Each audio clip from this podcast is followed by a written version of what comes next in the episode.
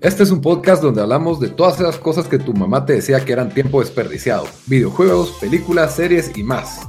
Somos tres amigos de toda la vida que hablamos apasionadamente de todo lo que nos gusta y más que mantenerte al día con noticias, vamos a compartir nuestras experiencias y recomendaciones.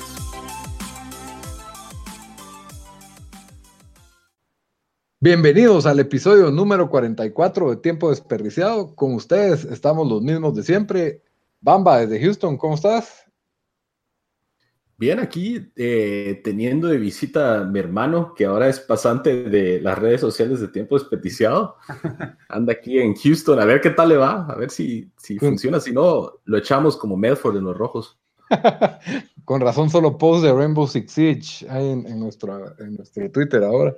Es chistoso porque el podcast se ha vuelto de Red Dead Redemption y, el, y Twitter se volvió de Rainbow Six Siege fan account.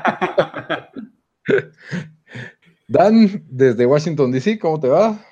Bien, aquí ahora sí con bastante que hablar en el que hice porque me he echado una maratón de, shows de tele las últimas dos semanas. Ah, está bien que, te, te, pongas al día. Y su servidor Lito desde Guatemala, de nuevo para, para darles a ustedes hoy un episodio que vamos a hablar un poco de las primeras impresiones del Red Dead Online, del juego en línea. Vamos a hablar de la película que quedamos de darles review la semana pasada, de Ballad of Buster Scruggs. Y pues como siempre, al final pues les vamos a dar las recomendaciones de la semana, pero yo hablando, yo pro en Tarantino se las armo. Y al principio, al principio pues siempre hablamos de lo que hicimos esta semana o con qué nos entretuvimos esta semana, ¿verdad? Entonces, Bamba, ¿con qué te entretuviste esta semana? Eh, como mencioné, eh, mi hermano anda visitando, lo llevé a su primer eh, concierto de música electrónica el sábado. Fuimos a, ver un DJ que se llama Seven Lions. la verdad, a mí, o sea, es buenísimo. Tocó con otro DJ que también es muy bueno. fue chistoso ver a mi hermano un poco pez fuera de agua en, en, ese ambiente, pero, pero pues yo creo que es una buena experiencia ahí para, para él. El show muy bueno. Eh, aparte de eso, en cuestiones como de, de media, eh, vi un anime que yo sé que ustedes no son muy de anime, pero es un anime de comedia bien chistoso que se llama The Disastrous Life of Psyche K. Eh, y básicamente la premisa es de que es un chavo de high school, pero tiene un montón de poderes psíquicos. Pero él entonces, él quiere pasar desapercibido, no se quiere meter a, problemas, pero un montón de otros personajes bien estúpidos lo paran metiendo en situaciones que tiene que usar sus poderes como que telepáticos y psíquicos y todo eso, y genera situaciones como que chistosas. Eh, está en Netflix, creo, eh, y lo estoy viendo el doblaje al inglés, que según leí los reviews es hace muy buen trabajo en, capturar los, los, chistes, por así decirlo, que a veces se pierden en la, traducción. The Disastrous Life of Psyche, S-A-I-K-I, K. Ok, solo para ver si está de una vez en Netflix latino. Oh, darn, we don't have that, me dice Netflix. Pero por ahí lo pueden encontrar en internet bien, bien fácil. Es, es un anime medio reciente Ah, no, sí está, sí está, sí eh, está. Disaster Life of Psychica, ok. Ah, y eso es una serie. Es una serie, pero no tiene un como un arco que tenés que poner la atención, sino son como, se me hace como tipo los sitcoms de Estados Unidos de que puedes ver un episodio y, y no tuviste que ver los, los, anteriores tres para encontrarle la gracia o lo chistoso. Y se burla también de otros géneros de anime. Tienen, por ejemplo, un classmate, eh, un compañero de clase que es una burla de todos esos anime como Naruto y todos esos. El pisado se cree superhéroe, pero ahora los vergazos se pone todo, o sea, todo como que miedoso. Ajá. Pero es todo dramático. Y, su, y su, él se autonombra The Jet Black Wings. Eh, entonces se burlan de ese tipo de anime, se burlan de los anime que son como que de deportes, que son todos como tenemos que apoyar a nuestros compañeros para ganar como supercampeones. eh, se, se, burla de un montón de como que de los, de los tropes de anime, entonces creo que está muy bueno y son bien fáciles de digerir. Eh, aparte de eso... ¿Cuánto dura cada episodio? Eh, como 25 minutos. Ah, y, Netflix tiene dos temporadas, que son las dos que tiene la serie. La primera está, eh, la pueden ver en japonés o en inglés, y la segunda creo que está solo en japonés con subtítulos. Ya. Son 48 episodios de lo que estoy viendo ahorita, o sea, 24 cada temporada, son temporadas largas. Aparte de eso, vi una, una serie web que sale este tipo, el de American Vandal, el de la primera temporada. Ajá. El que es el que lo acusan de, de que había hecho el crimen, el que es todo mula. Ajá, el que, el que supuestamente dibujó los 28 penes. Ajá, que, creo que se llama Jimmy Tatro, una onda así. Él tiene una página de YouTube y él tiene una serie que es como que una burla de los reality que se llama The Real Bros of Simi Valley. Ok. Entonces es él y otros sus tres cuates que son todos, o sea, él básicamente está haciendo el mismo personaje que la que American Vandal. Que American Vandal y otros tres cuates que son todos como skaters, surfers. Ya. Y uno de los otros cuates es un DJ, no sé Dan si lo has escuchado, un DJ que se llama Getter. Ajá, sí, sí. Él sale como otro de sus cuates, un cague de risa. O sea, te lo pongo en contexto, hay un episodio que ese Getter, que es el DJ, le ofrece vergazos a un bebé en una fiesta. Ajá. Porque es el hijo de otro de los cuates y se pone celoso y mira, tu bebé me está viendo, quiere vergazos, everyone's riding on his baby dick.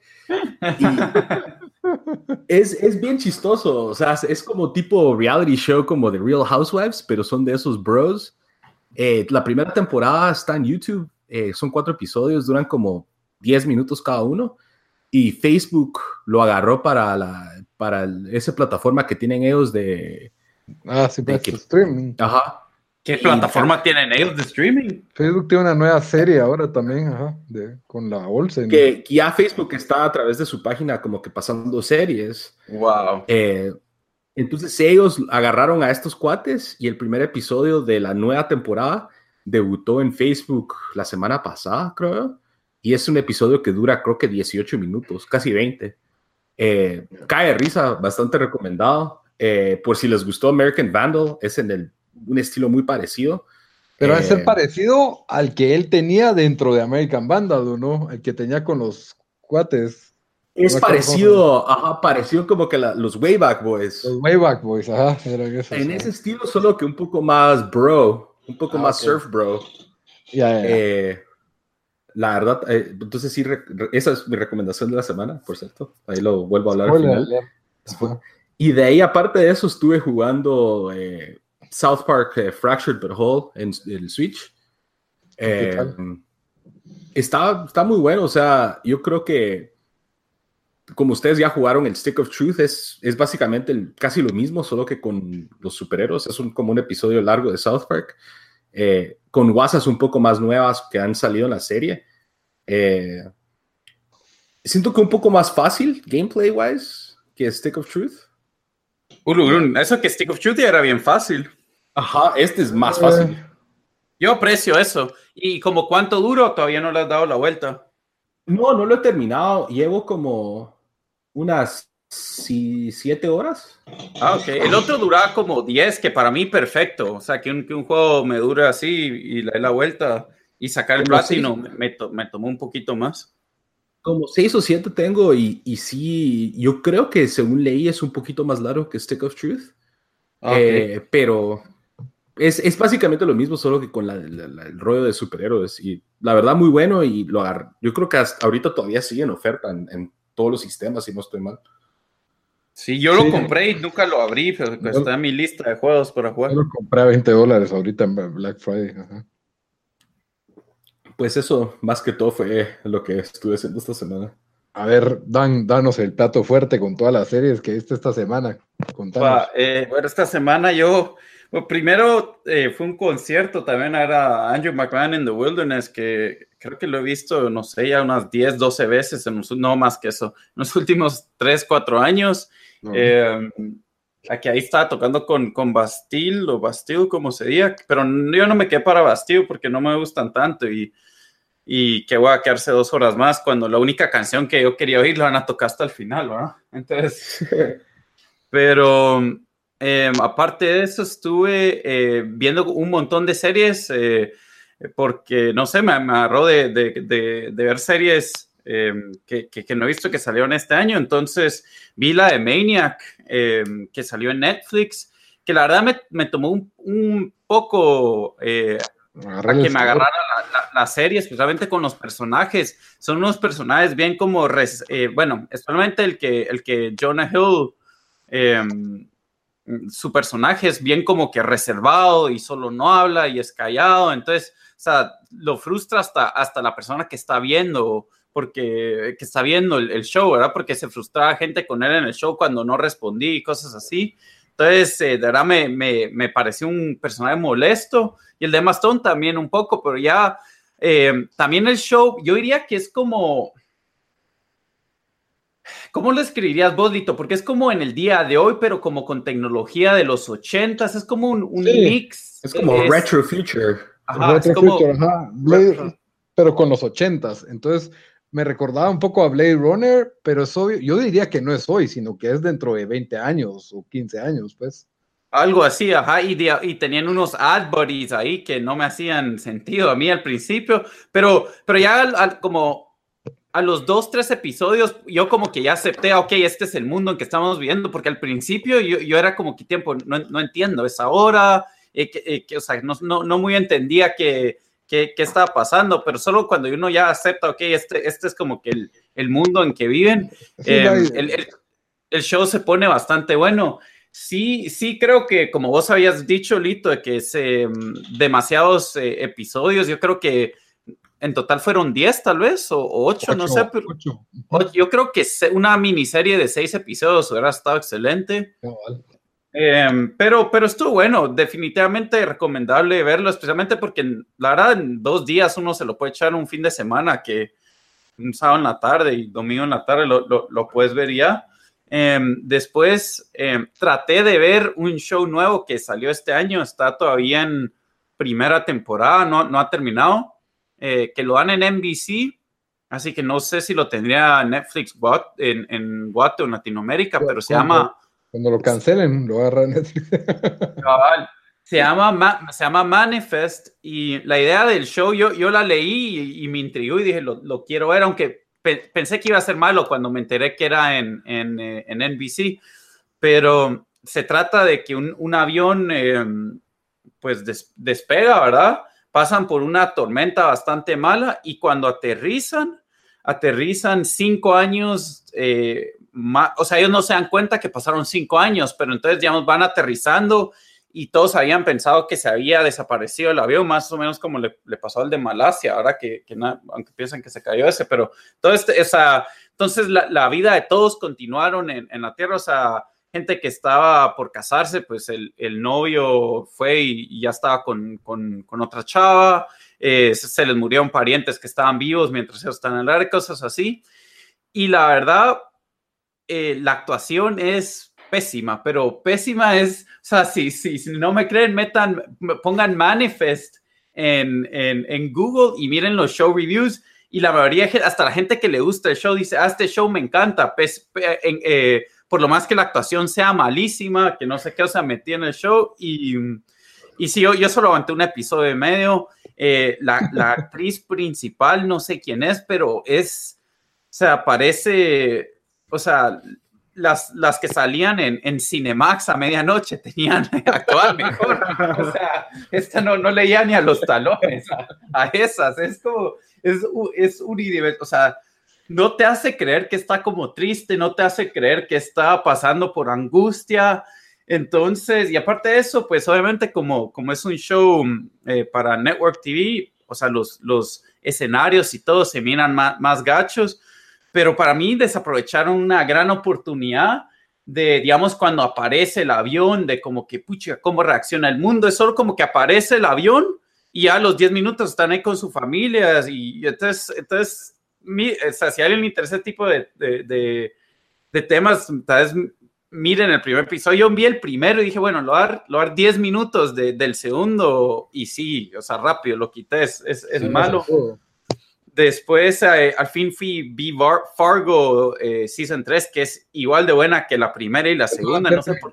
Me quedan dos, me quedan ah, dos. yo no sé por qué esperé tanto, tanto a verla. Eh, es, pues, ya, había, ya había visto dos o tres episodios, pero, pero sí, o sea, me impresiona la calidad de esos, de esos shows porque, digamos, True Detective entre temporada 1 y temporada 2, que son similares porque son completamente historias diferentes, o sea, son Ajá. historias completamente diferentes pero aquí siento que sí mantuvieron la calidad. En, en True Detective se mira el bajón entre temporada 1 y temporada 2, aunque igual a mí me gustó temporada 2, pero aquí siento que por lo más que las historias son diferentes, el casting que hacen es siempre bueno y, y, tiene, logra mantener ese estilo. Entonces, o sea, si a alguien le gustó Fargo 1 y 2, definitivamente miren Fargo 3, que salió el año pasado, creo. Y si alguien no ha visto los Fargos, mírenlos y la pueden ver cualquiera, porque como no, no van, o sea, no están conectados. siento que la 1 y la 2 sí están más conectadas. Un poco, pero la 2 pasó antes que la 1. Correcto. correcto. Y eso, la serie con respecto a la película, ¿nada que ver o tienen alguna como... Algún, sí, o sea, es el, mismo, es el mismo estilo de la, de la película, o sea, de, la fórmula. La misma fórmula, personajes así bien, bien mulas Em, criminales que hacen errores y coincidencias enormes. Ah, y el caso pareciera ser indescifrable y la persona que menos esperas lo está descifrando, ¿verdad? Siempre por pues. ahí va más o menos la, cosa. Un policía de ah, pueblo. Eh, porque la película me llegó bastante, pero la serie sí no le he puesto atención. No las has Ah, la tenés que ver. Eso sí las tenés que ver, dude. Especialmente la 2, yo miro, sí, no, creo que Chori empezó, tu hermano Chori, yo le dije que viera aunque sea la 2 y me dijo que, que, empezó a verle y que le estaba gustando, pero no sé si, si siguió. Ah, Ahí le voy a preguntar y que ponga sus comentarios en Twitter. Ajá. Bueno, ajá. Em, después, bueno, tengo más shows, pero voy a cerrar con...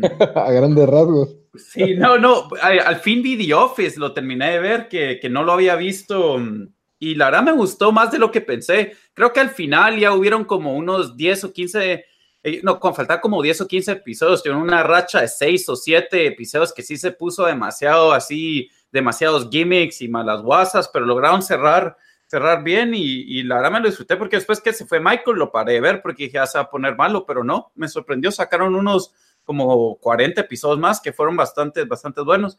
Y después em, cerré con, con, una nueva serie que, que, encontré que, la verdad, yo había oído de esa serie, me la habían recomendado, pero no le había puesto atención, que se llama The Expanse. Es basada en un libro que, si no estoy mal, es eh, New York Times bestseller.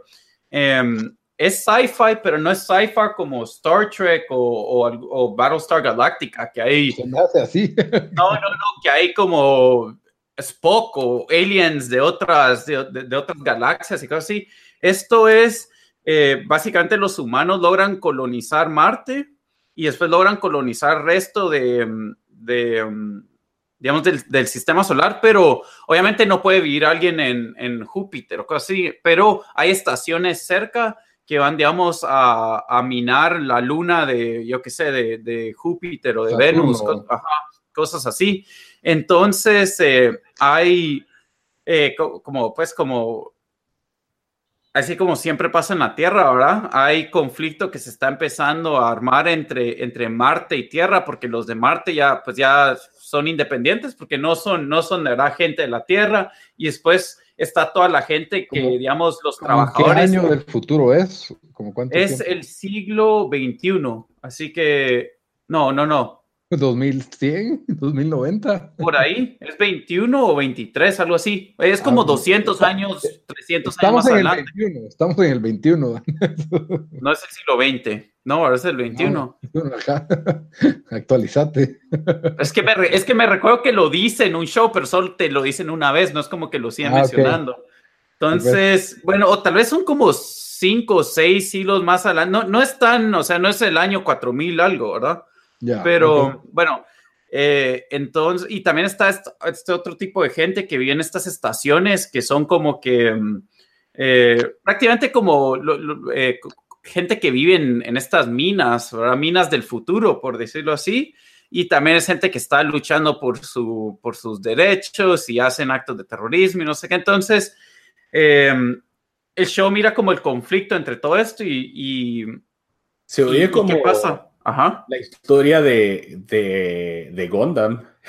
Así es la historia de Gundam. Ah, que ese es el conflicto entre la Tierra y como que el gobierno de la Tierra y los, y los como que los gobiernos del espacio. Y todos ah, son humanos, pero, pero es como que los derechos de la gente del espacio contra los de pues, la Tierra. algo así, y obviamente hay un backdrop de, de de sí, de, de, posiblemente de aliens y cosas así, ¿verdad? Pero no, no te sale eso, no te... Y la cosa es de que el show me, me, me capturó, o sea, de eso que, que, en un domingo vi 10 episodios, ¿verdad? Entonces, yo sí eh, yo, sí, no pensé que me iba a gustar tanto, ya, o sea, ya terminó la tercera temporada y creo que es como el tercer libro, dos libros y medios, y ya van por el séptimo libro. No, y por lo visto sí lo están escribiendo más rápido que, que George R. Martin, porque creo que la serie comenzó en el 2010. Entonces, em, yo sí, es mi recomendación de la semana, pero sí. ¿Qué temporada va de esto? Esto va a la tercera, acaba de terminar. Eh, ah, estaba en, en, el canal Sci-Fi y ahorita lo compró Amazon. Entonces creo que Netflix no tiene, ¿verdad que Netflix Latinoamérica no tiene las series? No, no la tiene, de están en Amazon. Eh, pero sí, el show, buenísimo. O sea, de los shows nuevos que, que he visto, no sé, fue de los que más me capturó, de que solo no lo podía parar de ver. Eh, obviamente, digamos, como es, siento que está bien actuado y todo, pero como es, es de un canal, pues era de sci-fi, el, dinero de producción no va a estar ahí, ¿verdad? Entonces, digamos, algunos de los escenarios que tienen sí se miran un poco demasiado computarizados o se supone que hay una batalla con, con pistolas que se andan disparando y todo, y es, casi, es un corredor, cuando me imagino que en el libro era en un gran espacio, o sea, como que te venden la gran batalla, aquí es un corredor entre tres personas. pero, pero aparte de eso, eh, la historia es bastante buena, que sí, sí te atrapa y hay misterios y, y hay drama. Y también no es como de esos shows como Star Trek, que todo se resolvía. No sé cómo era Battlestar Galactica, porque nunca lo vi, pero usualmente estos tipos de shows, los buenos ganan eh, y cosas así. Aquí, desde el principio, es un poquito como Game of Thrones en ese, en ese sentido, donde pasan cosas y hay muertes que solo no te esperas que iban a pasar y pasan bien rápido, ¿verdad? Entonces, eh, va a ser mi recomendación, pero, pero eso fue, eso fue mi, la maratón de shows que, que hice. falta, de Marvelous Miss Maisel, que también. ¡Hala! Sí, de Marvelous Miss Maisel. Ya comenzó temporada 2. Esa fue una de tus recomendaciones, ¿verdad? Sí, para mí se volvió mi show casi que favorito de los últimos tiempos. Solo con ver la primera, no he visto la segunda. La, la, segunda, eh, ayer la sacaron, se supone que iban a sacar medianoche, pero ya estaba cuando, cuando, o sea, en la noche, eh, ya está como a las 9, 10, entonces vi un par de episodios, o vi un par más, eh, comenzó un poco lento, no me gustó a dónde lo llevaron los primeros dos episodios, pero, pero después se puso, se puso bueno y sí, o sea, esa es otra serie, está en, Prime, em, así que no sé dónde la podrán ver en, en Guate, tal vez downloadada o algo así, pero sí. Amazon Prime, Amazon Prime sí está en Guate. ah, no, ya sé, pero si alguien no tiene Amazon Prime. Ajá. Pero, pero sí, sí, esa otra, otra serie muy bien hecha eh, sí, excelente. O sea, sí es, es, es, chistosa especialmente por, por eh, el backdrop de, o sea, de, de la chava, ¿verdad? De, de, estar en, en, Nueva York en, en 1950, venir una familia conservadora, aunque me imagino que todas las familias eran así, pero la de ella como extra conservadora, ahora eran judíos y todo, y ella tratando de ser comediante, me, me llega como eh, sale Lenny Bruce, se supone, y se pone a oír tapes de comediantes que existían en esos tiempos y me, y me da curiosidad si, si, esos comediantes si eran comediantes que existían de verdad y te están tocando, no, yo sé que uno de, uno de los tapes de, de ellos, ¿verdad? Entonces, sí, eso fue otra serie que vi que, que también, también está buena. Ahí, ahí vamos a hablar más de ella cuando, cuando hagamos nuestro, las mejores series, nuestro episodio de mejores series del año. Sí, porque ya nos quedan, la verdad, pocos episodios. De ahí va, uno va a tener que hacer series del año, juegos del año, otro películas del año, veo. Pero bueno, para cerrar con mi semana, pues terminé de ver Better Call Saul, Season 4. La verdad me tardé un poco viendo esta, esta serie. Siento que la serie depende mucho de, que la gente haya visto Breaking Bad para que le interese. Eh, Saul es un personaje cautivante, la verdad, es un, buen personaje, bien dibujado, interesante, pero al final del día, no, la serie no, no, no te hace como que intrigarte con las motivaciones o a dónde va este personaje. Realmente es una serie que en la historia pareciera no tener dirección, como que va tres pasos para adelante, tres pasos para atrás.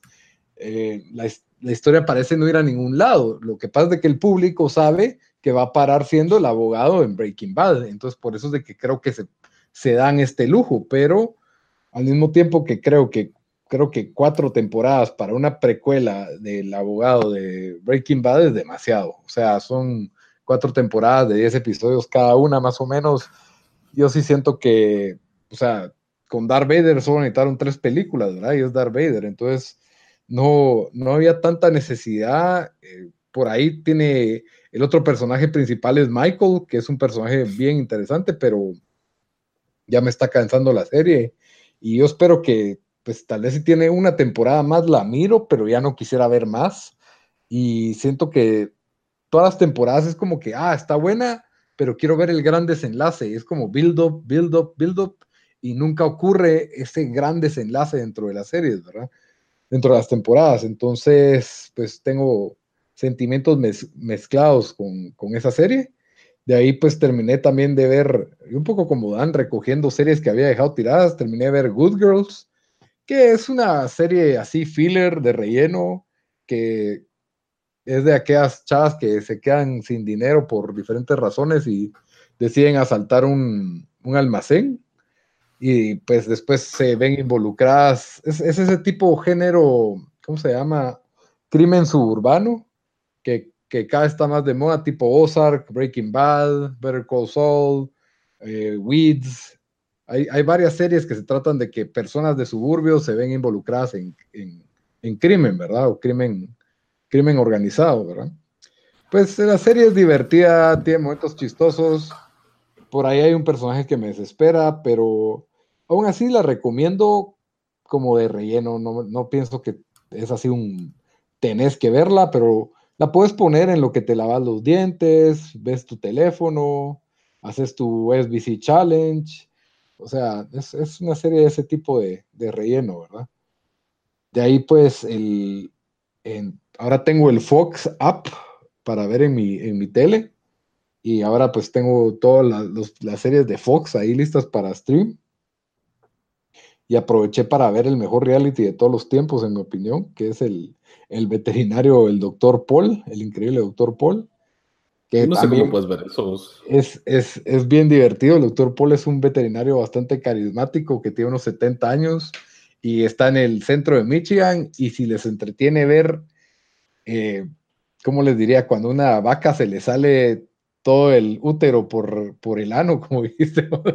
Es que la serie es, ah, sí, tengo una cabra que tiene un tumor del tamaño de una pelota de básquetbol. Llega el doctor Paul con un cuchillo y una candela y un trapo y le quita la cosa esa. Y sale un galón de pus del.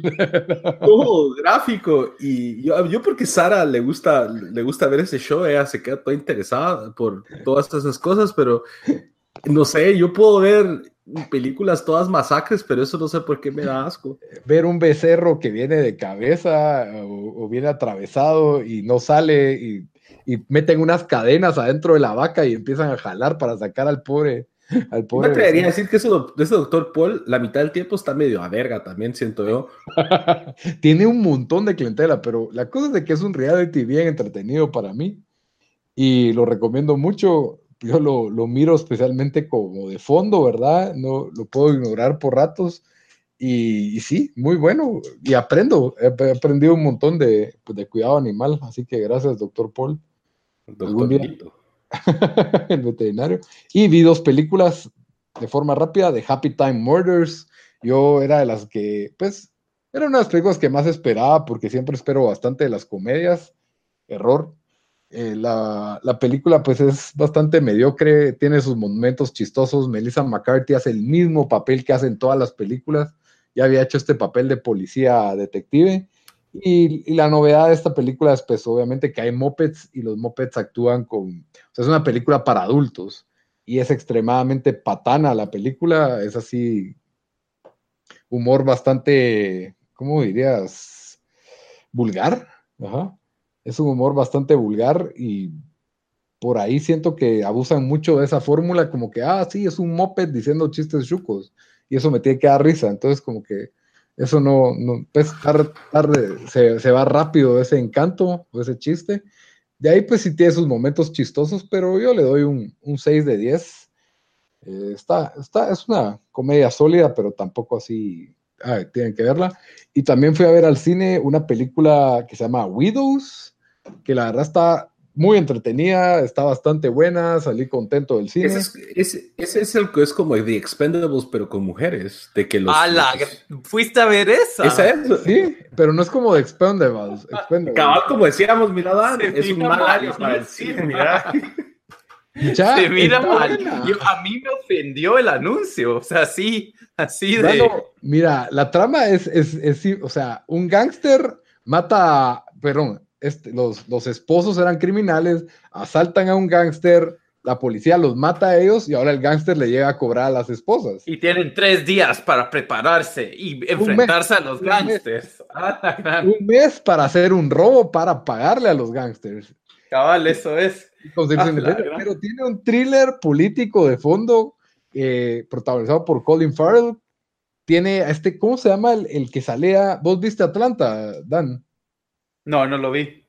Ah, bueno, sale el rapero de Atlanta, que es buen actor, sale el actor de Get Out y da miedo, hace una muy buena actuación. Ah, ese Daniel Kaluuya. Kaluuya. ¿Cómo es que se llama la película otra vez? Widows.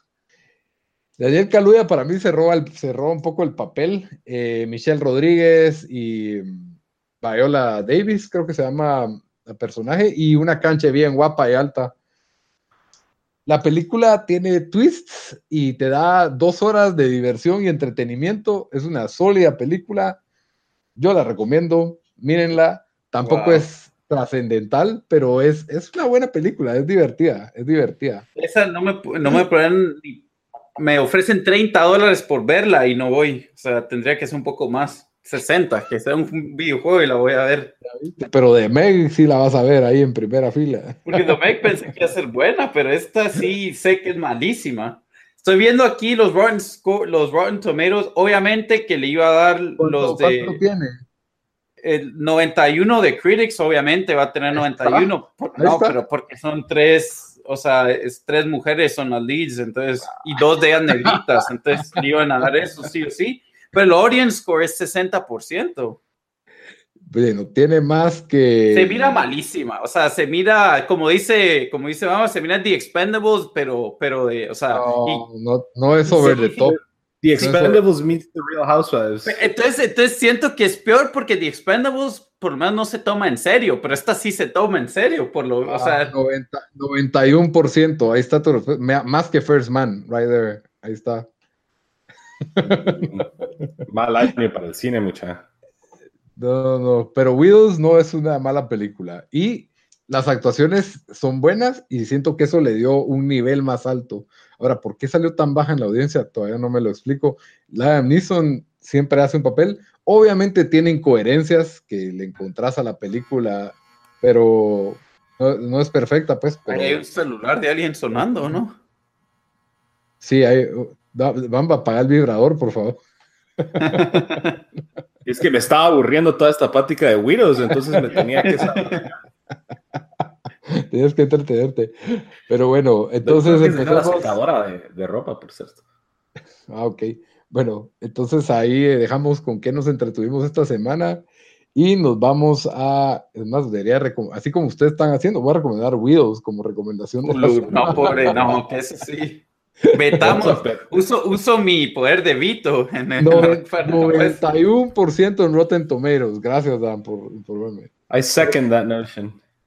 Pero bueno, vámonos a Red Dead Redemption Online, el tema, el tema de la semana. Bueno, Red Dead, yo todavía no he terminado la historia de single player, voy por 70%. Yo, yo gasté unas 10 horas de juego en el juego y ya he logrado hacer cuatro de los seis satchel upgrades, solo cazando animales. ¿Por es, qué por un tonto satchel? porque así es lo que el juego, porque, porque algunos solo los puedes, solo los puedes, ahí está otra vez. El vibrador. Bamba. No, Bamba, no más, secadora de ropa, tío. No, más, secadora de ropa. Es su protesta. pues sí, eh, porque es que mira, digamos, tenés que ir a encontrar un mapache con, con cuero perfecto. Entonces, puedes ver, vi 10 mapaches y no encontraba uno con cuero perfecto. Entonces, hago camp, o sea, para salir de noche a cazarlos y después te tienes que cabalgar de regreso a dejarlo. A veces algunos animales los puedes matar con un, con el, se llama el, small game arrow, ¿verdad? Y con la flecha de, para animales pequeños. Y, pero esa flecha no la puedes comprar, la tienes que hacer. Entonces me tuve que ir a cazar, a, matar pájaros, a, a, conseguir no sé qué para poder hacer eso. Entonces se vuelve toda una odisea. Y, y, como el mapa es grande y, y, un montón de estos espacios, o sea, no, hay, no es como una, hay una ciudad donde puedes ir eh, fast travel cerca. Entonces te toca cabalgar por todo el mapa buscando el, el, eh, el, ir al lugar donde puedes matar al animal. Em, pero sí, o sea, aparte de eso, no he hecho nada más que, como, como íbamos a hablar, jugar em, el online, que hasta, hasta hoy lo, lo pude probar. Eh, Lito, vos lo jugaste un poco más. Em, si alguien jugó el, el online de, de, GTA 5, es, es un poco similar en, en, cómo está estructurado, obviamente sin los carros y, y, la, y las UCIs y las ametradoras, ¿verdad? Pero, pero sí, definitivamente, y, y, es beta, así que todavía no es como que no le están llamando, que, o sea, como la versión oficial del online, pero sí, sí, sí se nota que, que yo creo que, no sé si, obviamente no creo que va a ser tan popular como el de GTA, pero creo que sí va a ser bastante, bastante popular porque sea, sí, sí es virus hacer, hicimos una misión. Que estuvo, estuvo bien, no estuvo la gran cosa, y después, eh, después eh, y, eh, decidimos ir a matar a otros jugadores de verdad que estaban en el mapa, y al final, ya cuando, ya cuando nos, nos teníamos que ir, se armó una gran balacera como entre tres diferentes grupos. Entonces, sí se, sí se sentía como de esas bala, balaceras en el, en el Wild Wild West, ¿verdad? Cabal, Mucha, y eso, ponete el me recuerdo que en GTA 5 hay un como una moneda que usa la Mara para comprar cosas y todo eso. Van a tener un sistema parecido, me imagino yo, en Red. Aquí, tenés, aquí tenés dinero, entonces puedes hacer misiones para conseguir dinero. Pues hay dinero y hay oro. Y el oro como que sirve para las transacciones así como que eh, de las, para las mini transactions, ¿verdad? Que, que es como dinero, se va a traducir en dinero de verdad, creo yo, de lo que, de lo que entiendo. Sí, pues. Sí. Pero, y digamos, y con misiones que completaste, te dan, te dan dinero. Em, y también tienen, yo no probé el Team Deathmatch y esas cosas, tienen un Battle Royale. Vos sí lo probaste, ¿verdad, Lito? Sí, sí, y eso, y eso quería, ajá, como que te voy a explicar, pues, o sea, es un single player multiplayer, por así decirlo, porque vos creas a tu personaje con a, tu, a la imagen que quieras, es un personaje mudo, no habla. Y pues la historia comienza con que te acusaron, no sé si Daniel le dio skip, pero te, te acusaron de, te, te, metieron preso porque you got framed, te, te, acusaron falsamente de que mataste, creo que a tu esposa o alguien, no me acuerdo. Y mm, te hacen, te liberan de la cárcel esta señora para que hagas los trabajos de, ella quiere vengar la muerte de su marido y entonces como que pone, básicamente te suelta, te da un caballo, te da una pistola y te dice, vos me vas a ayudar a vengarme y te da como que un mapa, básicamente hay un mapa donde están las misiones distintas, ¿verdad? Básicamente eso te abre a un tipo de parque de diversiones que es Red Dead y vos puedes estar free roaming en el mundo, que es el mismo mundo de, de Red Dead Redemption del single player.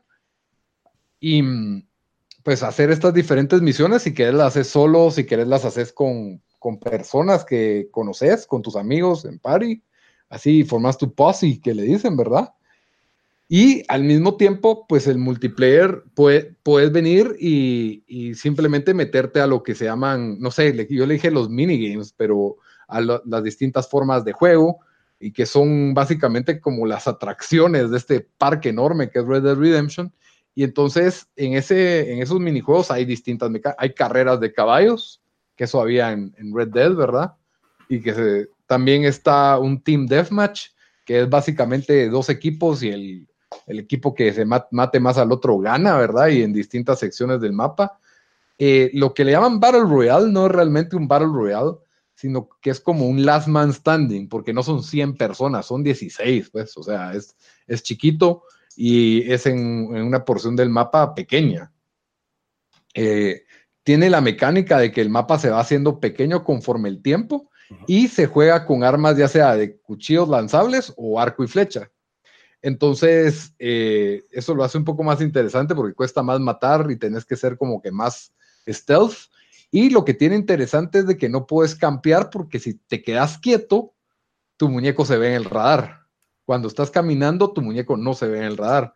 Entonces, eso evita pues que la, que la gente solo se quede en una posición cómoda y, y ahí mate, ¿verdad? Y se quede campeando. Entonces, a mí me pareció interesante, pero hay otra mecánica de juego que, me, que es un Team Deathmatch que me gustó mucho, en que te dan tres armas distintas, una escopeta, un rifle una, y un hacha. Entonces, si matas con el rifle, te vale un punto la matada, ¿verdad? Si matas con la escopeta, te vale tres, y si matas con el hacha, te vale cinco. Entonces, obviamente, se basa en la dificultad que tenés para matar a alguien con, las distintas armas, ¿verdad? Ese, ese, estuvo interesante. Y hay otro que yo lo sentí que era más como un free for all, en que, por ejemplo, todos están matándose así, balacera puro western, ¿verdad? Y digamos que vos ya mataste tres. Entonces, si alguien te mata, le vale tres puntos haberte matado.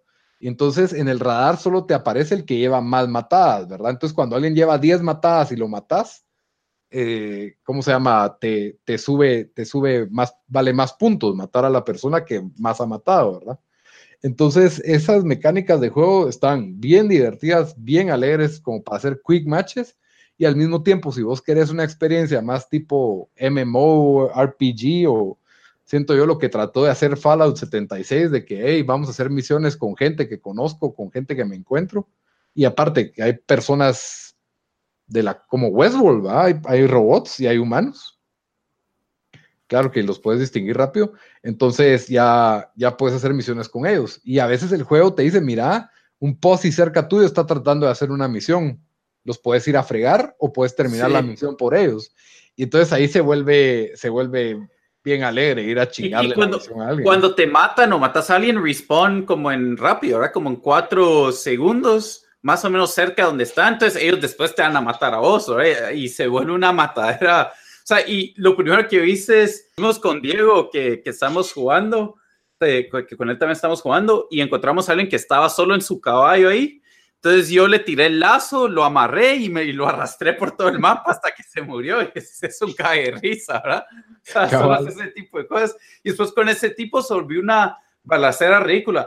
Lo que sí te met, eh, lo que sí metió el juego, que para mí es bastante bueno, es, digamos, si alguien te mata muchas, te met, si te, alguien te mata cuatro veces seguidas, te dan, eh, que, que, se llama un parlay, que le puedes meter, eh, creo que se llama un parlay, que, que por, Ajá, por 10 minutos esa persona ya no te va a poder matar. Entonces, eso lo hicieron por si, digamos, hay un pobre ahí que lo andan, va de perseguir un, gente en un post y eh, no lo pueden chillar por, por tantas veces, ¿verdad? Entonces, eso, y me imagino que han ir tweaking un montón de las cosas. Yo sé que gente ha alegado de que los precios de todo están muy caros porque está bien difícil hacer dinero. Entonces, pues esperamos que, que eso lo, lo arreglen porque sí, la verdad se te va rápido el dinero.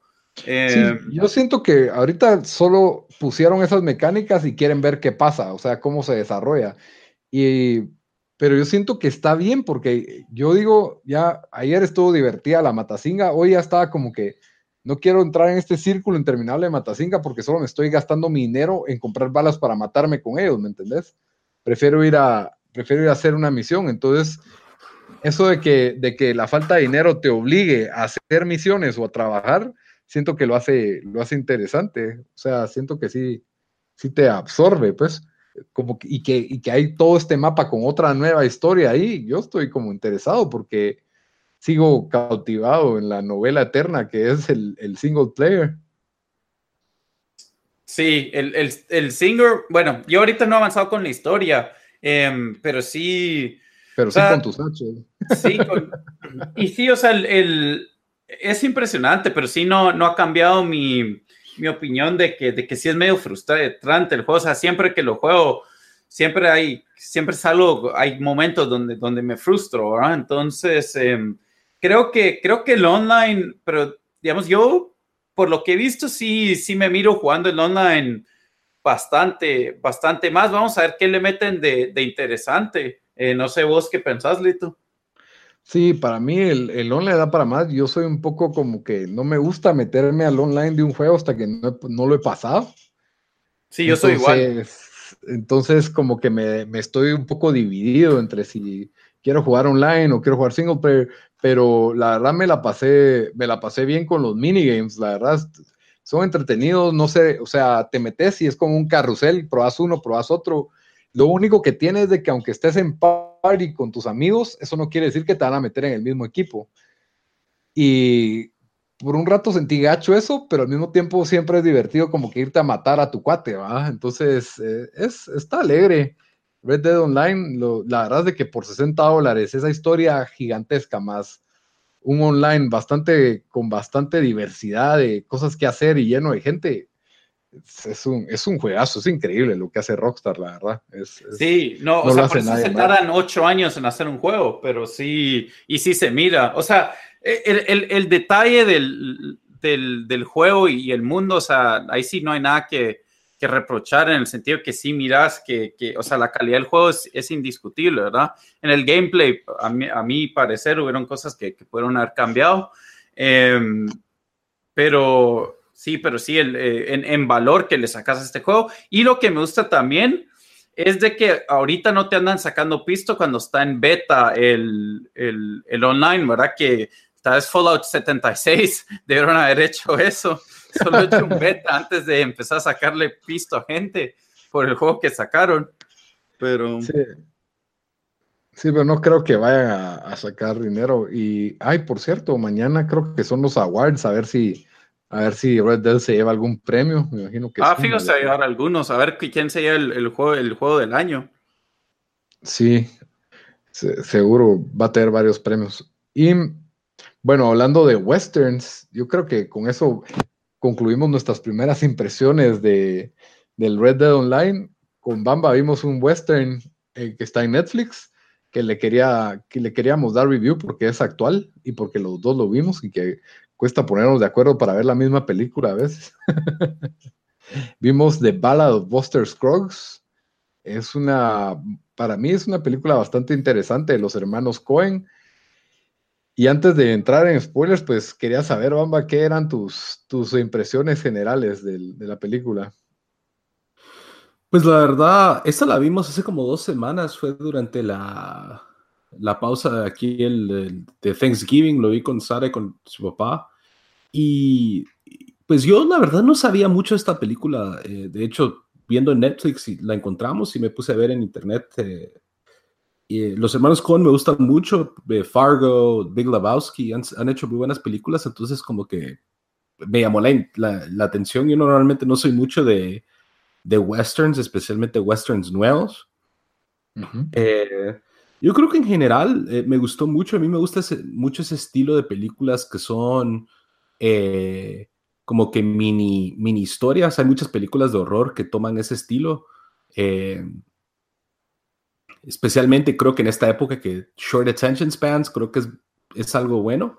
Eh, y sí, tal vez de lo mejorcito que he visto en los últimos dos meses, siento yo. No sé qué vos qué pensás. La primera historia es un poco ridícula o exagerada y uno se queda como que qué fregados estoy viendo. Y conforme la ves decís, o sea, te deja pensando cada una de las historias, ¿verdad? Entonces eso es lo que a mí me, yo de alguna manera me, me, sorprendió que a media película estaba como que, hey, ya estoy inmerso en, esta, en estas mini historias y, como que tal vez lo relacioné con Red Dead y me, y me paró gustando más. Cada historia tiene su, su, propio estilo y la recomendé yo la semana pasada por, por, eso, ¿verdad? Era la tarea para que ya pudieran escuchar el review con, con spoilers. Y como les, eh, les habíamos dicho, pues son seis historias y cada historia no está conectada una con la otra, no es tipo Crash, no, es una película así. Y, pero sí, todas son el oeste, pero cada una tiene su propio estilo, ¿verdad?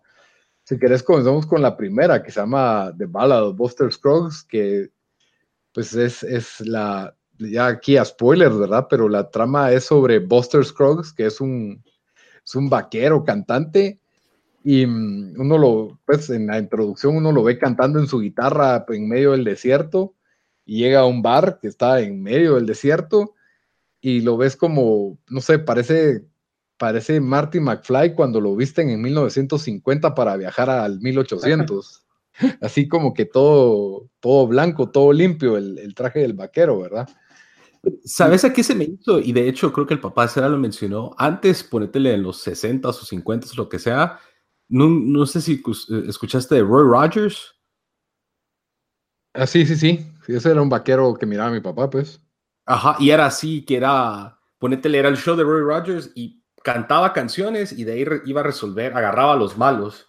Entonces fue como que una versión bien masacre de Roy Rogers, que es el vaquero cantante, todo de blanco, todo como que todo bonachón, pero matando a toda la mara como que sin nada. Sí, y, y, este vaquero, la verdad, y las muertes son bastante divertidas. O sea, en la primera te sorprende que entra a un bar donde se ve que todos son así de mala muerte, eh, todos sucios, tomando whisky y no lo quieren atender a él. Y obviamente se le arma la balacera y los mata a todos.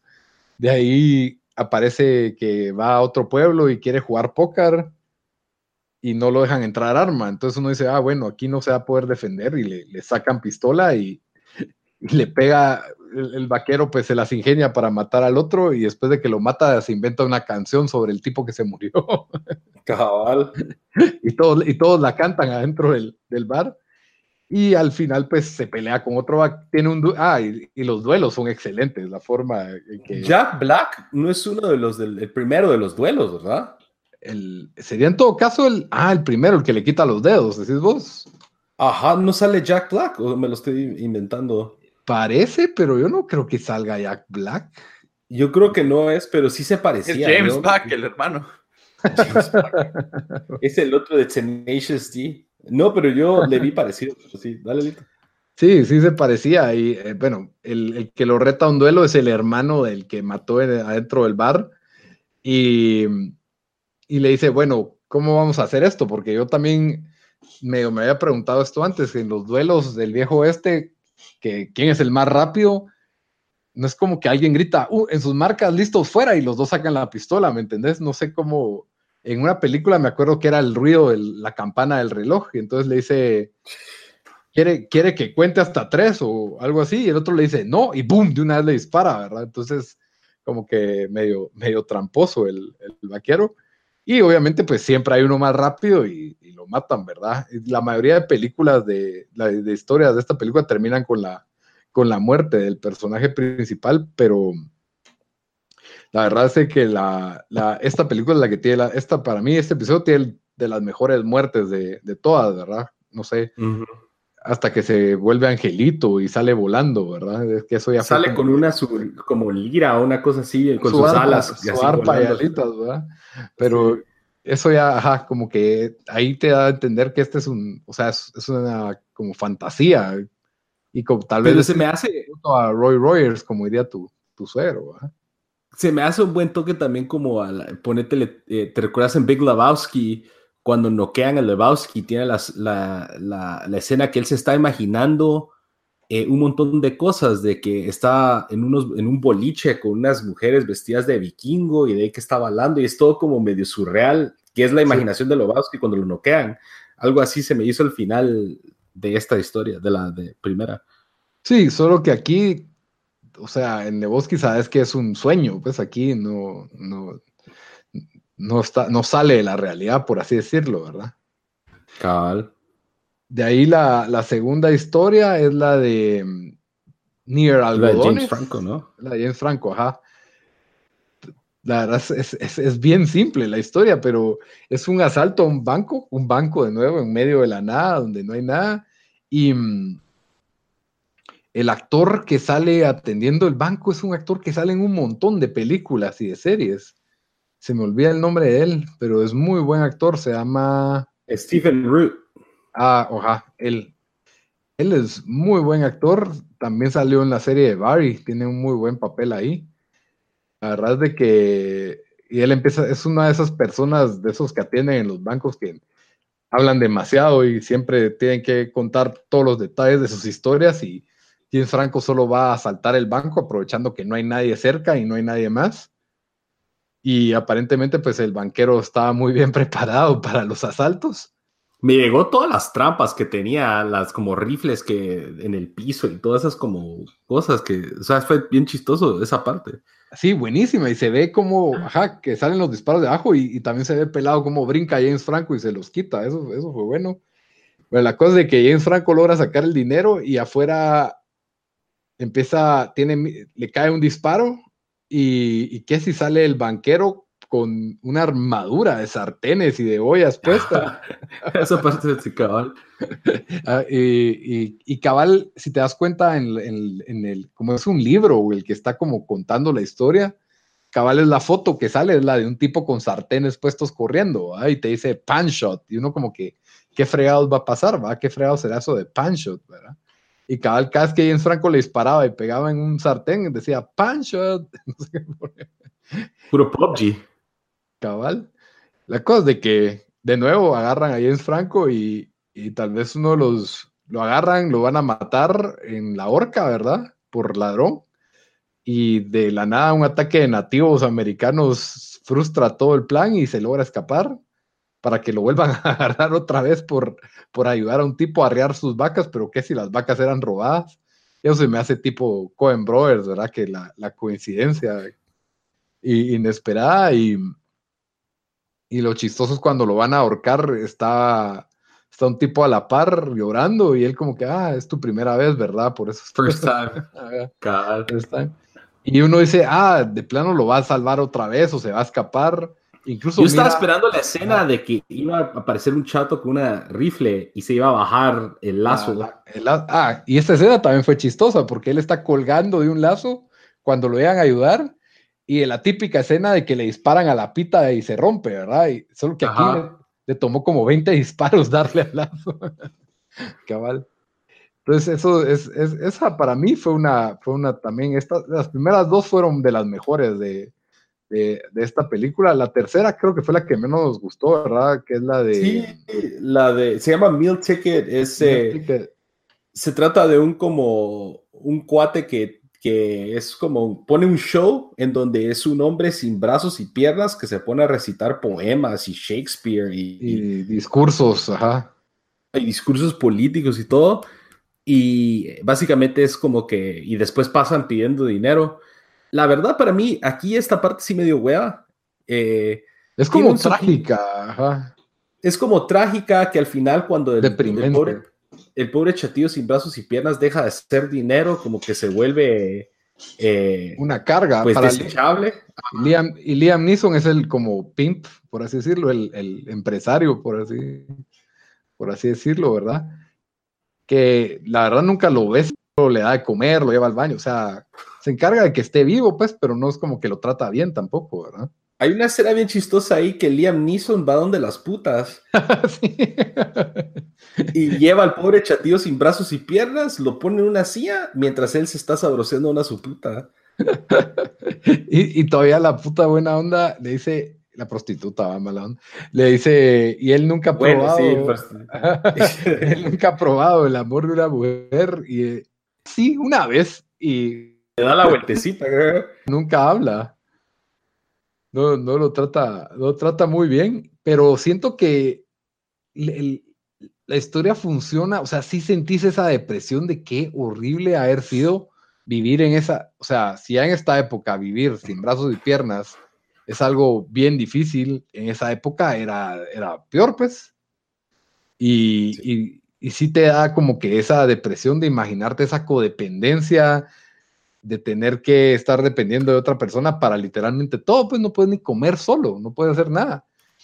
Y al final, pues obviamente Liam Neeson consigue otro meal ticket mejor, de una gallina que hace operaciones matemáticas y, la historia nos da a entender que lo aventó por un puente, ¿no? Sí, fue un final ahí medio trágico, pero sí, yo siento que para mí esta fue la, la más débil de las seis, siento yo. De ahí fue la que más te gustó, Old Gold Canyon. Ah, la buenísima esa. Dale, Lito.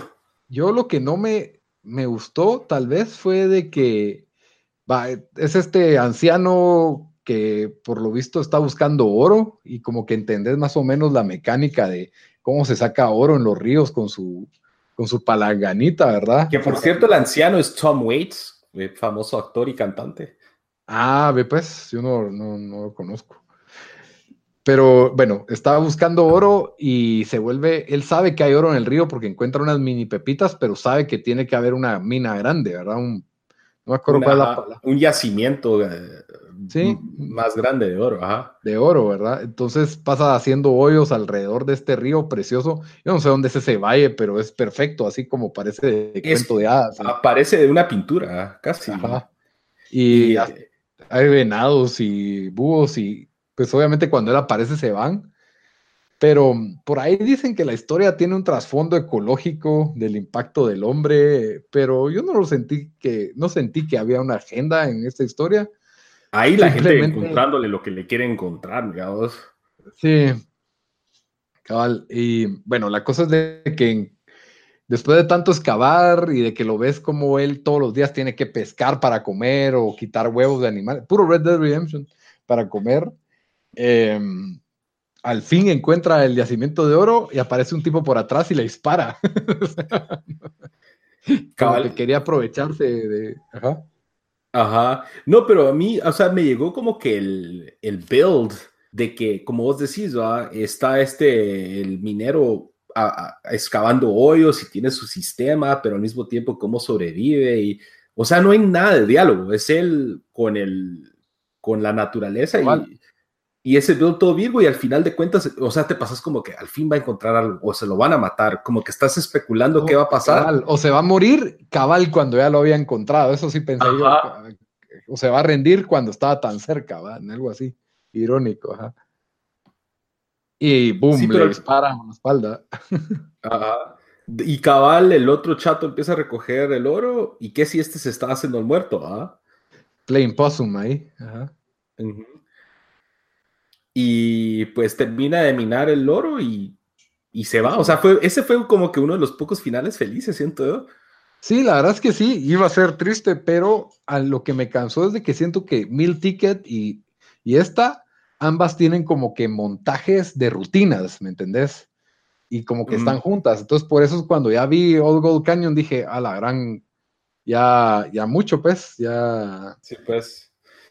Pero, pero sí, la historia, la historia son sencillas y, buenas, y cabal, el balazo pues no le tocó ningún órgano vital, que es lo que él se da cuenta, ¿verdad?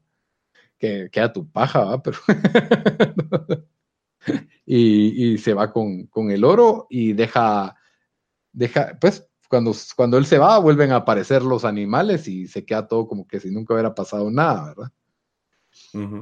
de, ahí la, la, otra historia que para mí es la mejor, es la de The Gal Who Got Rattled. Y esta, pues, comienza, comienza un poco lenta, porque comienza en una mesa de escenario. Y dije, peor si va a ser toda una, todo un diálogo. que esta también fue la más larga. Sí, fue, fue la más larga, pero para mí fue la mejor. Y mm, básicamente se trata de este hermano que es como un poco abusivo con su hermana, la, la domina y como que él es el que la cuida y es un empresario que va a conseguir un socio en Oregon. Yo creo que está inspirado en el Oregon Trail, que era ese famoso juego de computadora que, todo el mundo han, oído de ese juego, ¿verdad? ¿Cuál? Oregon, Trail. sí, es famosísimo, yo lo juego cada rato. Ah, bueno, pues esto yo creo que está un poco basado. está un poco basado en eso. Y se trata que estos dos hermanos, hombre y mujer, tienen que hacer el Oregon Trail en su caravana, ¿verdad? Y, mm, y obviamente, pues en el, hermano, pues tiene un perrito que, se llama President Pierce, si no estoy mal, y mm, que está desesperando a todas las demás personas de la caravana. Y típico Oregon Trail, ¿verdad? El hermano le da cólera y se muere de un día para el otro, ¿verdad? Entonces, la hermana se, y encima de la hermana, pues es una persona que se nota que nunca ha sido independiente, que, no sé, una persona insegura, que de plano todo lo hacía el hermano por ella y, al mismo tiempo la desvalorizaba, ¿verdad? Porque, no sé, como que en la, en la primera conversación se da a entender de que el hermano le dice, ah, ella puede tener encantos cuando quiere, lastimosamente no es así todo el tiempo, ¿verdad? Algo así. Pues la cosa es de que la intención era ir a Oregon para que ella se casara con el socio y bueno, el hermano se muere y lo entierran con el dinero Y entonces ella no tiene dinero para el trabajador de la, de la, de la diligencia, que aparentemente en ese, en ese entonces era indispensable que un hombre hiciera todo ese trabajo, que me imagino no era fácil mantener una diligencia con caballos y todo lo que había que pasar y todo lo que hay que caminar. El trabajador le reclama que el hermano le había ofrecido 200 dólares, que en esa época era un montón de dinero, ridículo, dicen, y ella conoce pues a los, a los cuidados, guardianes sería, no sé cómo decirle, a los protectores de la caravana. Era como los escoltas de la caravana. Sí, en caso de que ataquen los nativos americanos o que haya eran apaches, comanches, no sé cuáles eran en este ah, episodio. Ah, sí, Y, son guías, pues, básicamente. Y total que uno como que se encariña con ella y le recomienda que no, que no haga, que no, que, le diga que sí le va a pagar y que él va a pensar en cómo arreglarle la vida, ¿verdad? Típico hombre a la antigua protector. Y al final, pues la solución de él es como que, hey, casémonos y yo absorbo la deuda y pensarlo y como que quedan en eso, pues sí, ella, para diciendo que, que sí. Bueno, a, todo esto también está el perrito que lo iban a, que como molestaba tanto, ya se había muerto el dueño, ah, va, que lo maten y lo van a ejecutar, pero como que no era muy buen tirador y falla y se escapa el perrito. Y vuelve a aparecer, pero aquí a mí me pareció como que, pues, algo tan ridículo como ver unos perros de la pradera saliendo de sus hoyos para siendo clave en la, historia, ¿verdad? Que ella, ella, se separa de la caravana y encuentra al perrito viendo a los Prairie Dogs. ¿Te acuerdas de eso? Simón. Entonces. el desenlace. El desenlace. Ajá, eh, ella mira a sus Prairie Dogs y se separó. Y el otro guía, que no es el que es su esposo, la llega a traer, pero cuando la llega a traer se da cuenta que hay, los nativos americanos van a atacar y está solo él con ella y no, no les da tiempo de regresar a la caravana, ¿verdad? Entonces, para mí es una de las mejores escenas de western que he visto. A mí me encantó. Yo creo que me gustó más la historia de lo, del cuate de oro, pero esta escena es la mejor escena de toda la película. Y entonces él le dice, bueno, señorita Longbow, creo que se llama, ¿verdad? Quita la, quita la silla del caballo, la pone y se prepara para el ataque y le dice, bueno, si en caso me matan, metas el tiro. Y ella como que no, y ya no sé usar pistola. Y no, métase, porque si no, la van a violar y le van a atravesar una retaca. Y, o sea, le, le, describe la forma espantosa en que, en que iba a morir. Y entonces que, que se pegara el tiro a él y uno a ella. le dio dos balas, ¿verdad? Total es de que lo que los ayuda bastante son los hoyos de los perros de la pradera, porque ahí se caen los indios y son unos mejores dobles de riesgo que he visto también, me encantó. La forma en que se caen de los caballos es, es, es para mí eso, ese es mi efecto favorito en las películas, ver gente cayéndose con caballos o del caballo. Yo siempre siento, yo siento, yo sé que no les pasa nada a los caballos, pero siempre se ve todo estrepitoso eso. Sí, sí, cabal, hay que, es, es, como un expertaje el que hay que tener para saber botar al caballo sin que el caballo se, se lastime. Y, mm, y, lo hacen increíble, los horizontes. O sea, también, esto, ¿dónde fue filmado esto? Porque se miran así unos horizontes enormes donde no hay nada alrededor. Y bueno, la, la escena es increíble y a este mm, vaquero le pegan en la cabeza y justo cuando crees que ya lo van a matar, que ya está muerto, reacciona y le logra meter un disparo al, al, al indio, iba a decir, al nativo americano que lo tenía, ¿verdad? Y cuando va a ver a la señorita Longbo, pues irónicamente ella sí le hizo caso al pie de la letra y se había metido el, el disparo, ¿verdad? En la cabeza. Y mm, lo que me gustó es como, ahí te acordás que al principio en el libro decía, Bill no sabía cómo es, no tenía palabras para explicarle al señor Knapp lo que había pasado, ¿verdad? Y, que eso te lo da a entender solo cuando él lo mira a lo lejos y como que chucha, ¿cómo le va a explicar que su prometida se murió así? esa es para mí, no sé, me pareció bueno cómo, cómo cierra esa historia eh, y que el perrito haya quedado vivo, así que le doy 100 puntos a esa historia también. Y la última historia que para mí, aquí te iba a explicar a vos qué habías pensado, este, te iba a preguntar a vos qué habías pensado esta historia porque Va en una diligencia, es un diálogo, básicamente, es una conversación de seis, no, cinco personas adentro de una diligencia, ¿no?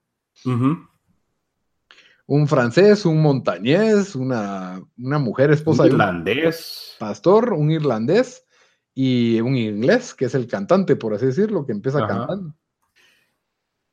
El, es bastante cómico el montañés, a mí me dio risa todo lo que, como él cuenta que la gente lo encontraba tedioso, no me acuerdo cuál era la palabra en inglés, pero que, que la gente, él dice que la gente lo encuentra tedioso y él no entiende por qué, y cuando empieza a hablar y no deja hablar a los demás, y es bien, es bien desesperante oírlo hablar. Entonces siento que la película te logra sacar todas estas sensaciones, pero lo hace a propósito, porque sí logra sentir la desesperación de estar sentado en el mismo carro con una persona que está hablando así. De ahí pues cada persona tiene su historia y mm, uno era un francés que como que apostaba, el montañés que solo mataba animales y decía que, que los hombres eran como animales, la, la señora cristiana que decía que no, los hombres no son como animales. El francés no me como que hablaba de que, como que, no sé, era como negativo sobre la vida. Y, y estos dos personajes que son como cazarrecompensas, pero en otro, en otro podcast yo oí que este era, esto era como simbólico y que era un carruaje que está llevando a los muertos. Yo siento que este fue como que el más. eh, eh, o sea, los otros, los otros eh, capítulos eran como que bastante directos. Este fue como que un cacho surreal, medio raro. Eh, yo, y, yo como que lo. O sea, yo siento que es uno de esos que si lo volvés a ver unas otra vez o otras dos veces más, como que le, le vas agarrando como que pies y cabeza, sentido. Porque yo, Yo lo dos que me- veces y no. Tío, Ajá. Y mm, yo no sé por qué agarraron eso. Hay una escena donde ellos dicen, ah, ustedes son cazarrecompensas, y él como que quiere decir, hey, no lo simplifique, somos cazadores de almas, o somos que básicamente somos personas que se encargan de pasar un alma al otro mundo, ¿verdad? Y cabal. gente interpreta eso como literal, pero para mí no hay forma de que eso sea literal porque va un muerto arriba. Y si ellos están muertos, ¿por qué habría un muerto hecho cadáver arriba? No tendría ningún sentido, ¿me entendés? Entonces, eh, al final de cuentas, no. El miedo que tenían era porque estas personas disfrutaban matando a sus víctimas, pues, en los dos cazarrecompensas. Y por supuesto hay conmoción, una conmoción porque el francés le empieza a decir a la otra que su esposo no la quiere y que su hija no la quiere y ese tipo de cosas, ¿verdad? Pero no entendí tanto el propósito de esta historia y tampoco para decir que sobra, pero sí fue entre esta y la de Liam Neeson fueron las dos que no, Las dos mucho. mucho débiles. las dos más débiles. Pero sí, definitivamente hasta me han ganas de volver la peli- ver la película otra vez ya que la discutí otra vez. No, yo siento que de lo, de como que de las cosas, de las de las produ- producciones originales de Netflix de este año, es tal vez de lo mejorcito. Sí, esta y la de, ¿cómo se llama? La Operación Final. Son dos muy buenas películas exclusivas de Netflix. Ya ahorita en cuestión de días aparece Roma, que hasta dicen que va a estar nominada al Oscar.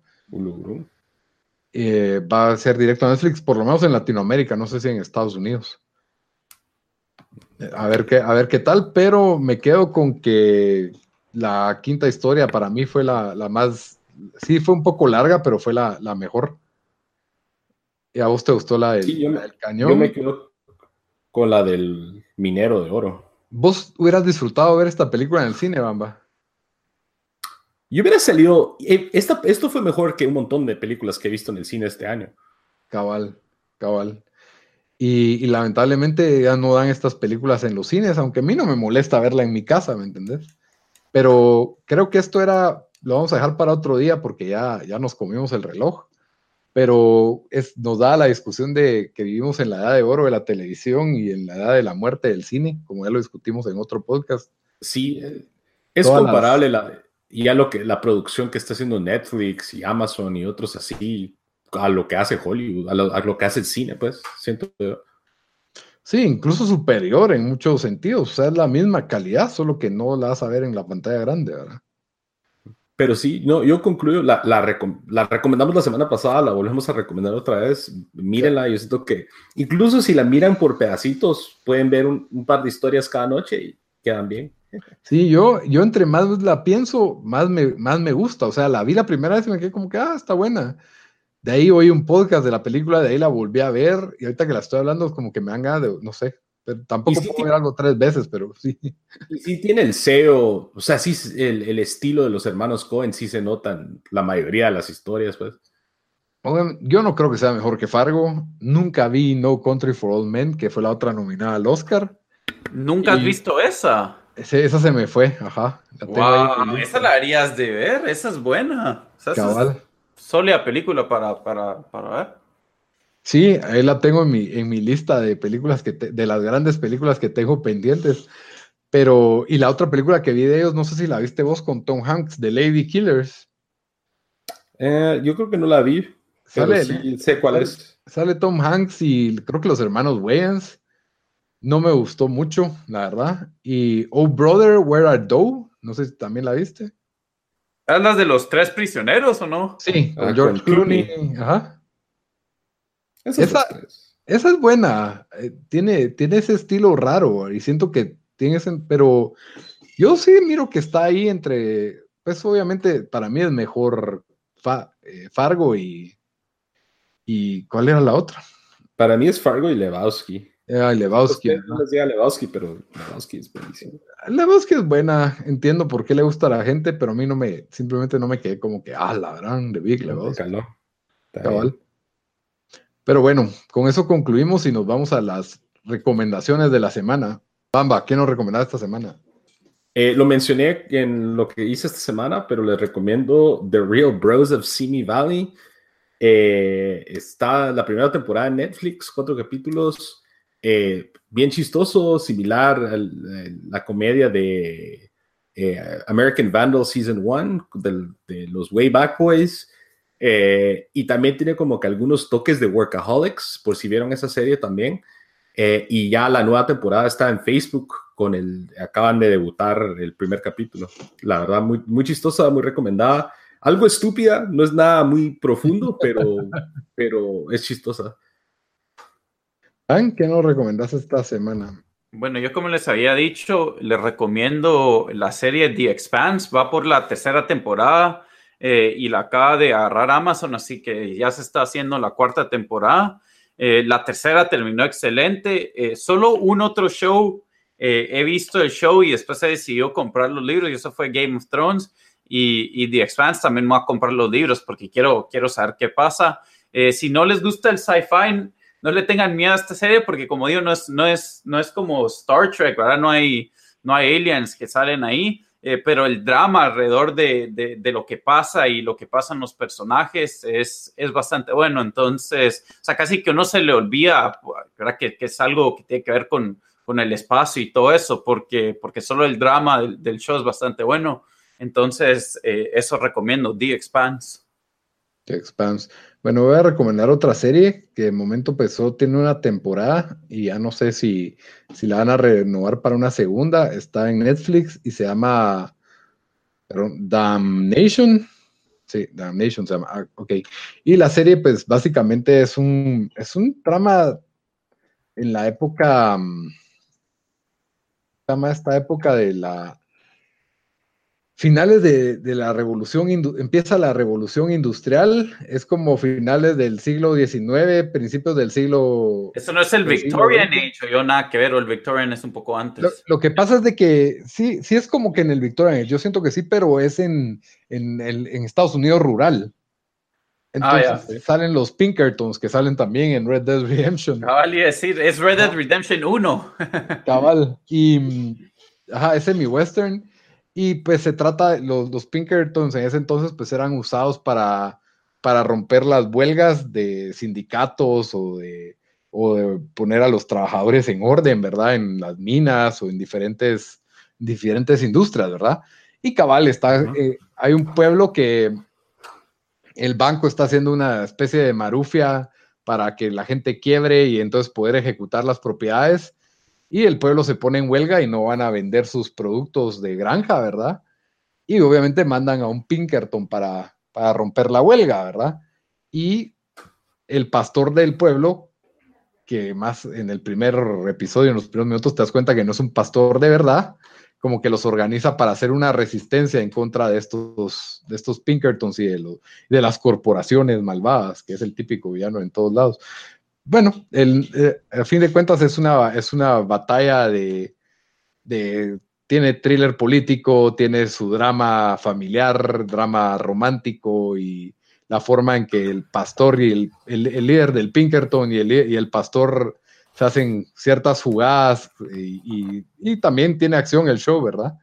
Por eso lo, lo recomiendo bastante. Yo lo vi este año y, y, me gustó mucho. No tuvo mucha resonancia, pero vale la pena verlo. Es una temporada y tiene como 10 episodios. Muy recomendado. Damnation. Y van al cine a ver Widows, aunque ellos digan que no. Malísima. ni la han visto, ni la han visto. Pero bueno, entonces con eso los dejamos. Así termina nuestro episodio número 44. Espero que les haya gustado. Ya saben que pueden escucharnos en YouTube, en iTunes, en Stitcher, en Spotify. Siempre nos pueden buscar como Tiempo Desperdiciado. Y estamos en todas las redes sociales como Tiempo Desperdiciado, excepto en Twitter, que estamos como T Desperdiciado. Ahí nos pueden escribir, nos pueden pedir temas. Y ya ahorita que cerramos el año, pues vamos a irnos a temas como lo mejor del año en diferentes, en películas, en series y en juegos. Hasta la próxima, Hasta la próxima, banda. Hola,